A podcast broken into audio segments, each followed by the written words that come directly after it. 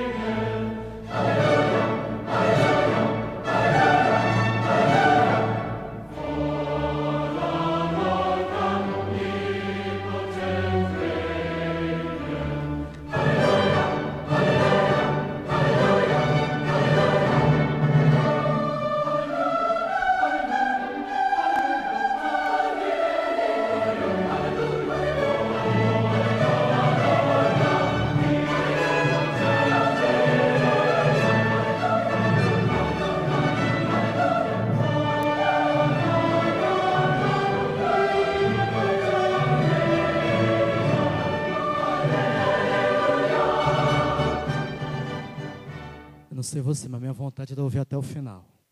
Se você não conhece isso aí, essa música que eles estão cantando e tocando, é, foi composta por Handel, um compositor, e a, o nome da música, apesar da gente conhecer como Aleluia de Handel, não é esse o nome, o nome é Messias. E se convencionou que, diante da beleza e a reação do rei, se não me engano, da Inglaterra, quando ouviu pela primeira vez, o rei ficou tão espantado, eles estão cantando ali. E ele reinará para sempre e sempre. Rei dos reis e grande Senhor. É um hino de louvor e exaltação a Jesus Cristo como o Messias, o verdadeiro Rei dos Reis. E o rei da época, quando ouviu, ele ficou tão impressionado diante da beleza que ele se colocou em pé. E toda a corte junto com ele. E todos os, todo mundo que estava vendo se levantou. Então já fica a dica, tá? Se convencional. Se acontecer de você estar presente e ver uma orquestra ou um coral cantando essa música, você deve se levantar na mesma hora. Aqui, como era em vídeo, tá? mas se convencionou diante da beleza, em reconhecimento à majestade de Jesus Cristo, como verdadeiro Messias e Rei dos Reis. É isso que a música diz. Eu não sei se deu para ver ali, mas eu quero destacar um instrumento que já está aqui na tela que eu quero falar sobre ele e que estava na orquestra. Alguém sabe me dizer que instrumento é aquele ali? Ah? Eu ouvi flauta? Não, não é flauta. É um parente aí da, da flauta. Fagote? Não. Não é flauta transversal, não é clarinete. Aquilo ali, ele tem né, varia um pouco, instrumento italiano, de ele pega uma flauta doce. Você conhece flauta doce? Aquela flautinha assim que todo mundo divide ela em três, mais ou menos. Vai dar o tamanho desse instrumento, o flautim. Ele é o menor instrumento de uma orquestra, o menor. Tanto que você nem percebe ali, né? Eu confesso que eu já vi mais de uma vez uma orquestra ao vivo, mas eu não lembro de ter notado um flautim. Notei até o oboé, que é um negócio que a gente nem só aprende a saber o que, que é quando a gente vê. Mas nunca vi um flautim. Pelo menos nunca me chamou a atenção. Porque ele é pequeno. Pelo tamanho, ele é até insignificante. Não é notado, né? Como um trompete, um sax, um clarinete. Aquele, né? Tamborzão ali que se destaca. Apesar de ser um menor instrumento, ele é um instrumento que toca as notas mais agudas. E por que, que eu trouxe uma orquestra aqui? Porque eu lendo uma certa história de um maestro extremamente exigente e caprichoso, ele convocou os músicos, convocou a orquestra e falou: Olha, vamos a partitura e vamos tocar. E o flautim pensou assim: Ah, eu sou tão pequeno, tão insignificante. Eu não vou tocar, só com o elemento na mão. Começar, eu fico imaginando, sabe ali no leio de renda. Começar a cá e o maestro, para, para, para. Flautim. Por que, que ele não está tocando? O que aconteceu com o flautim? Ele percebeu que o flautim não estava participando, que ele não estava sendo tocado. O som agudo, notas agudas, só o estava fazendo, estavam sendo emitidos. E quando eu li essa história, isso me fez lembrar de dois textos da Bíblia. O primeiro deles, eu quero convidar você a abrir a Bíblia, está prime... na primeira carta aos Coríntios. 1 Coríntios, capítulo 12.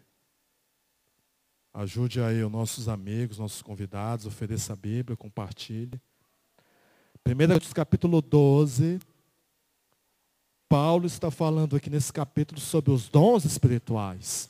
Ele fala que a igreja foi capacitada nessa obra de pregar o evangelho que nós vimos na escola sabatina, que é a nossa missão. Como ela seria capacitada? Pelos dons espirituais. O Espírito Santo ia capacitar a igreja, os membros. E o capítulo 12 fala dos dons. E ele fala que os dons são diversos, são vários. Não existem só cantores na igreja. Não existem só pregadores na igreja. E que bom que a igreja não existe só cantores. Porque apesar de eu viver perseguindo a música ser um apaixonado por música, a música se comporta comigo como, sabe, uma mulher bonita que não quer aproximação com um homem feio. Ela quer distância de mim. Eu já tentei, mas não é o meu, não é o meu dom. Não é o meu dom. Teve uma igreja que teve até misericórdia de deixar eu cantar. Uma outra como tinha muita gente no coral, pode entrar no coral, Marcelo. Eu falar pastor, mas eu não era pastor na época. Marcelo, pode cantar. E por incrível que pareça, o pessoal que entende de música aí me falaram que eu era tenor. Eu falei, rapaz, vocês têm certeza? Estou mais para terror do que tenor. E aí depois, não, Marcelo, vai para baixo. E aí depois eu tive que virar baixo literalmente. Canta bem baixinho, tá? Para tua voz não ser ouvida. Música não é.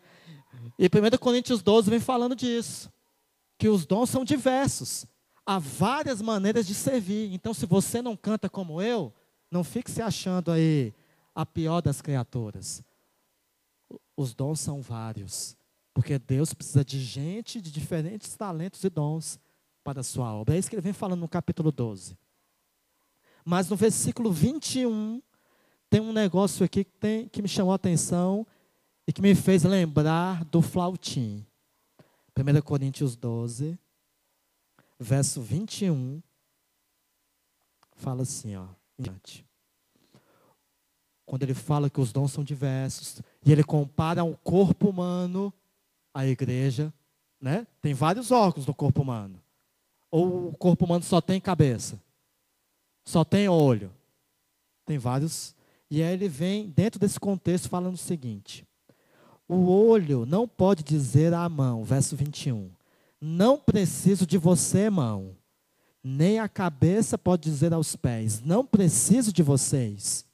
Verso 22, ao contrário, os membros do corpo que parecem mais fracos são indispensáveis. 23, e os membros que pensamos serem menos honrosos, tratamos com especial honra e os membros em quem nós são em nós são decorosos, não precisam ser tratados de maneira especial. Paulo vem dizendo: olha, todos nós dependemos uns dos outros. Isso é importante porque tem dias que a gente se sente o patinho feio, não é verdade? Já aconteceu isso com vocês? Hã? Ou é só comigo?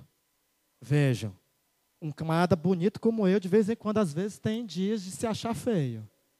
O importante é a autoestima, né? Não tem dia que a gente se sente mal ou não tem? Tem ou não tem, gente? Você nunca se sentiu insignificante, pequeno, alguém sem importância para a sociedade? Você nunca se sentiu assim? E só um parênteses aqui, tá? Tem gente que acha que a gente não pode ter esse tipo de sentimento. Não, você é cristão, você não pode se achar assim, que não vale nada, que você é insignificante, que ninguém olha para você. Você não pode sentir. Isso é, é falta de oração. Vai orar. Você sabia que há vários personagens na Bíblia que já demonstraram baixa autoestima e até mesmo depressão? Quer exemplos? Quando Deus chamou Moisés, e Deus estava lhe falando de uma maneira sobrenatural o que Moisés fala para ele. Ah, Senhor, manda outro, porque eu não sei falar. Amigos, quando eu ouvi, pela, eu sempre fui, desde que eu entrei na igreja, eu sempre fui de participar muito. Eu, com o segundo ano de batizado, eu já era membro de liderança de igreja, membro de comissão. E eu gosto, você vai percebendo aqui, falar, pode não cantar, mas falar, se der um microfone, amigo, e não tiver um relógio, vai-se embora. Mas quando eu ouvi pela primeira vez, no vídeo cassete, ei, pastor, você entregou a idade, foi, no vídeo cassete que eu ouvi. Que eu ouvi e vi a minha voz eu quase falei assim: como é que esse povo me deixa pregar? Eu não vou nunca mais pregar na minha vida. Eu sei que ninguém gosta da sua voz né, gravada. Até os locutores de FM não gostam. Mas eu sei que a minha tem muitos quilômetros de distância para um locutor de FM. E eu confesso a vocês, eu entrei em crise naquele momento. Aí eu lembrei de outras palavras do apóstolo Paulo. Eu uso fraco para confundir os fortes. E eu percebi que Deus não precisa de vozes de FM ou de gente muito bonita e talentosa. Deus quer seres humanos que se colocam nas mãos dele para serem instrumentos de salvação da vida dos outros. E é por isso que eu tanto continuei como virei um pastor. Quer ver um outro exemplo? Moisés estava apenas com baixa autoestima, se sentia assim insignificante, alguém sem importância. E o que dizer então de Elias? Imagina, queridos, depois de você orar a Deus e cair fogo do céu. Quem já orou aqui pedindo para cair fogo do céu e Deus respondeu na mesma hora? Eu acho difícil que alguém aqui levante a mão. Pois Elias orou, Deus na mesma hora fez fogo descer do céu e depois com medo de uma mulher. Tá vendo? Mulher, né? Sempre mulher, né, Gil? Você vai apanhar em casa. Saiu, ó, com medo, fugido. E se você for lá em 1 Reis, 1 Reis, melhor dizendo, capítulo 19, você vai ver ele fazendo a seguinte oração: Senhor, eu não sou melhor do que os meus irmãos. Tira a minha vida, eu quero morrer. E aí, foi falta de fé para Elias? Foi falta de consagração? Foi falta de tempo com Deus? Exatamente. No caso de Elias ali, claro, precisa de um monte de coisa para a gente avaliar, mas são evidências de uns sintomas de uma doença chamada depressão.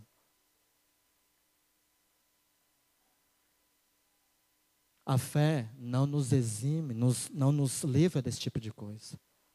Ela é um instrumento para nos ajudar. Então, por favor, se você dizia, não fale mais isso não. E a gente faz é aumentar o problema da pessoa que passa por isso, né? Porque a pessoa já está deprimida, já está para baixo. Você fala, ó, oh, é falta de fé. Aí antes ela tinha só depressão, agora ela tem depressão e falta de fé.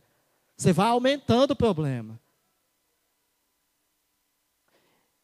E nós vivemos numa época de uma sociedade extremamente doente aqui, ó. Tudo é para ontem, tudo é para é de imediato, isso aqui contribui.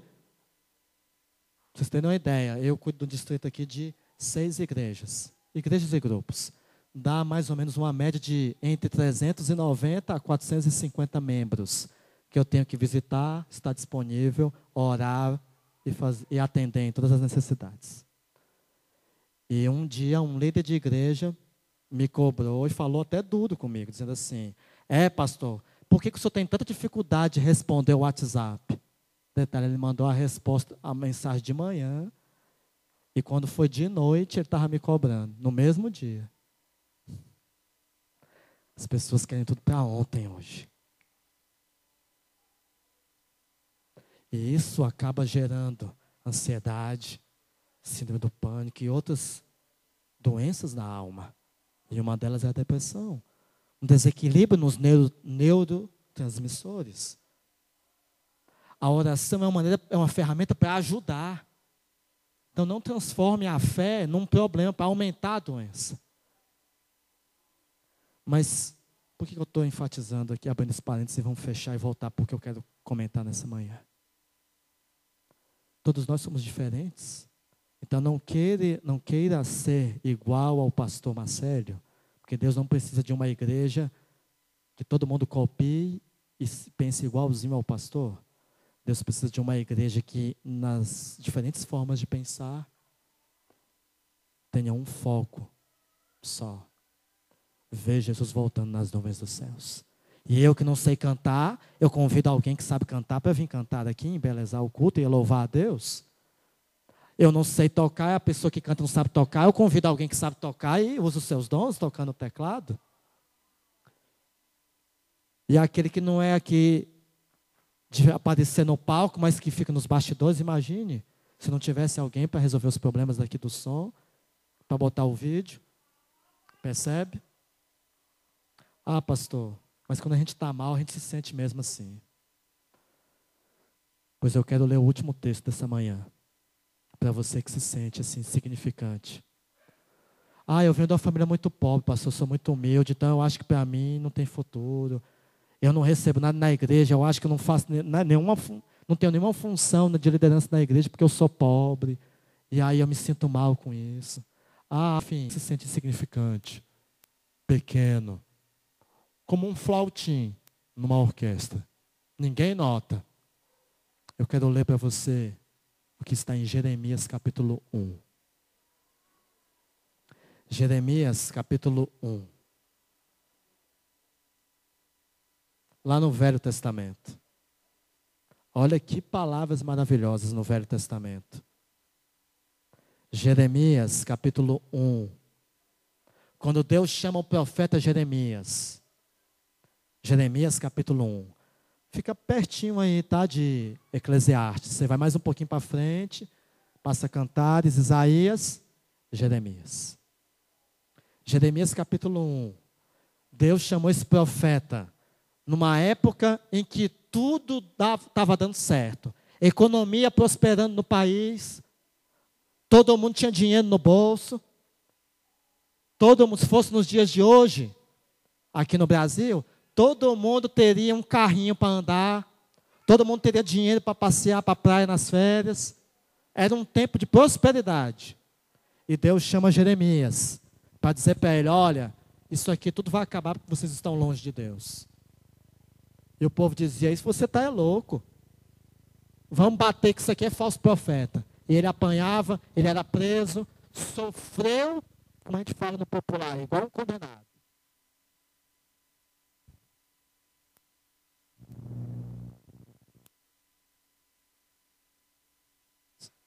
Sou. Eu estou acabando, viu, Igor? Sofreu igual um condenado. Fazendo a vontade de Deus. Queria casar, Deus falou: ó, não case, porque em breve a cidade vai ser destruída. Então não se case. Os sonhos dele, ele não pôde realizar. E é nesse contexto que ele prega. E quando ele é chamado, olha o que Deus fala para ele. Jeremias capítulo 1, versículo 4 e 5.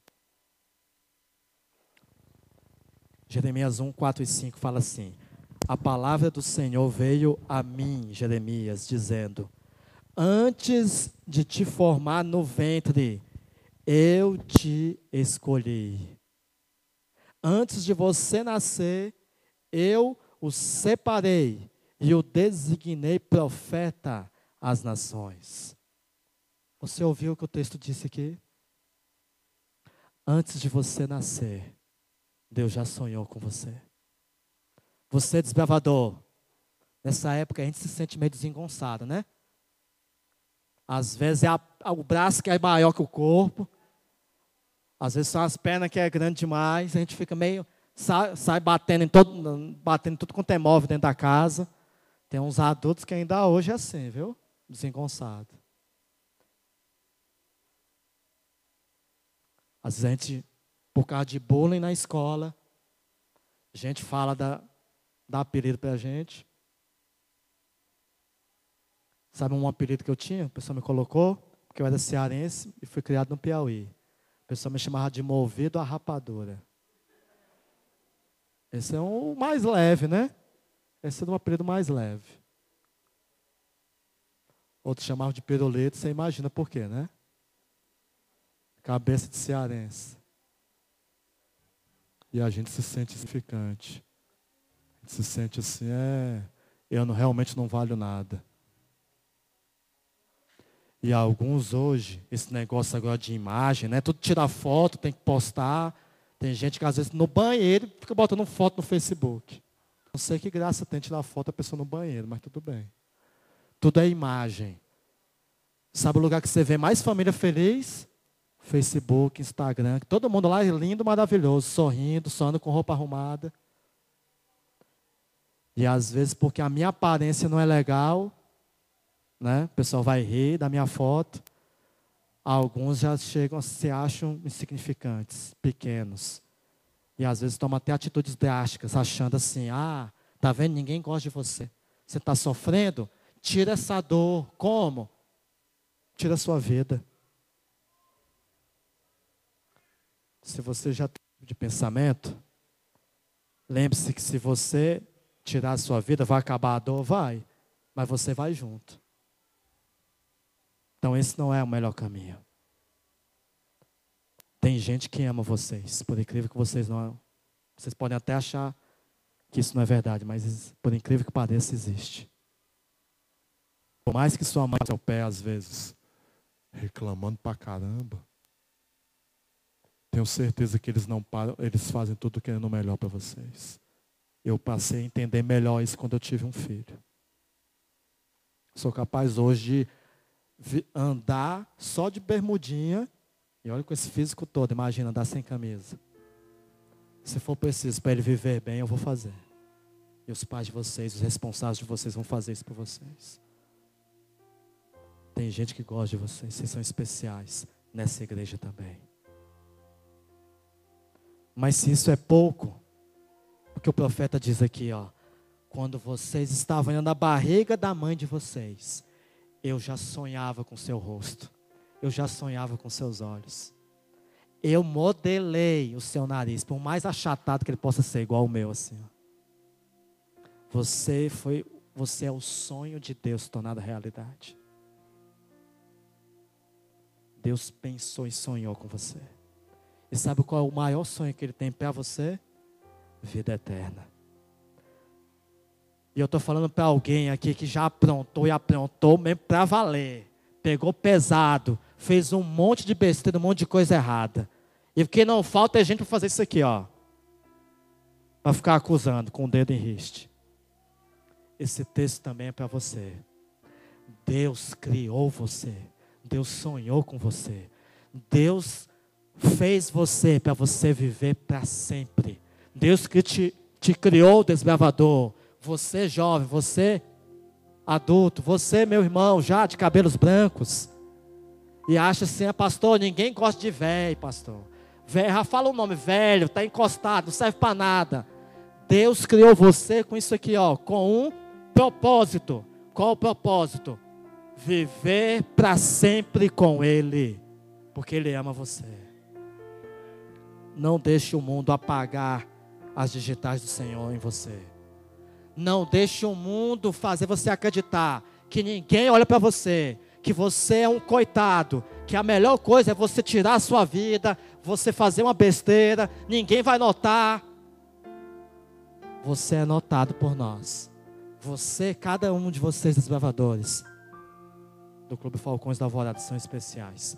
E você que entrou aqui é especial principalmente para o Senhor Jesus Cristo. Isso não é discurso bonito, sabe por quê? Olha para a cruz. Ele fez aquilo pensando em quem? No, nos pastores das igrejas, porque é tudo gente boa, foi? Foi pensando em gente que não presta, que nem eu e você. Pensando em gente que faz coisas escondidinho, que o pastor, que a liderança da igreja, que ninguém sabe e acha que pode esconder de Deus.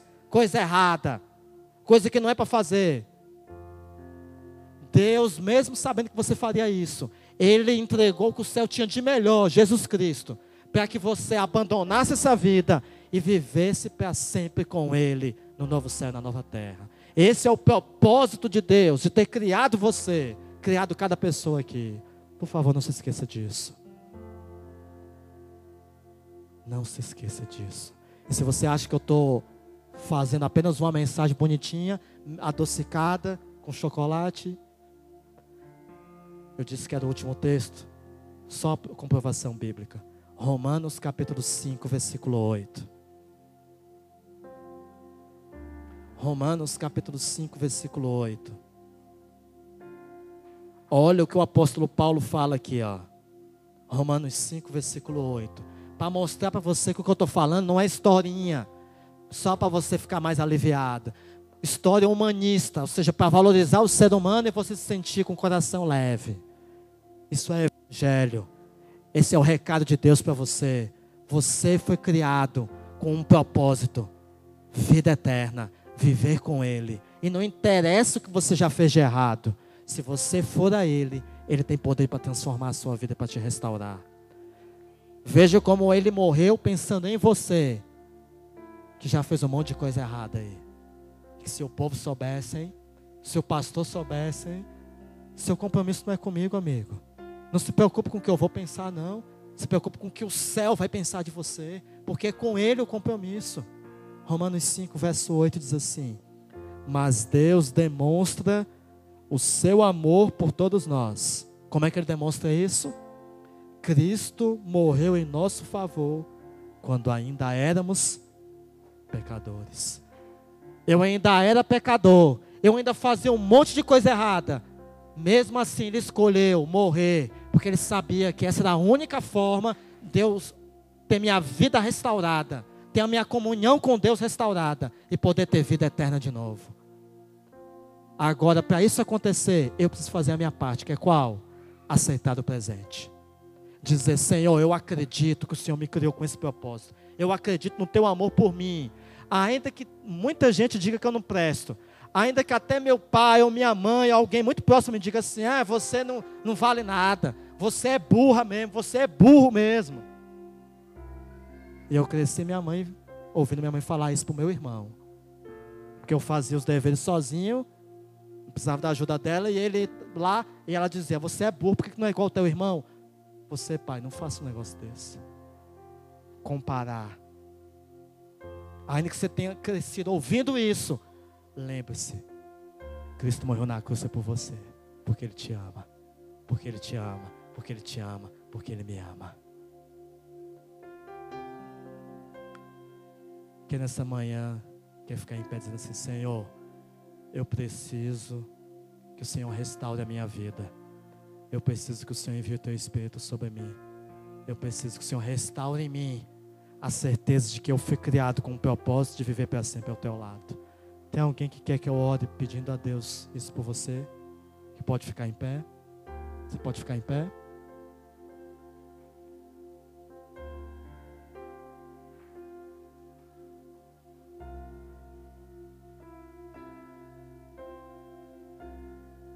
Vamos orar? Bondoso Pai, obrigado porque o teu amor é sem medidas, vai além da razão. E o Senhor nos ama, mesmo o mundo inteiro dizendo que a gente não presta. Para nós, para ti, nós somos muito especiais. E nessa manhã, ao nos colocarmos em pé, nós queremos te pedir: restaure em nós a nossa identidade. Restaure em nós a certeza do teu amor por nós. Restaure em nós o propósito, o desejo de se preparar para viver ao teu lado para sempre. Que o Senhor abençoe a todos. Em nome de Jesus.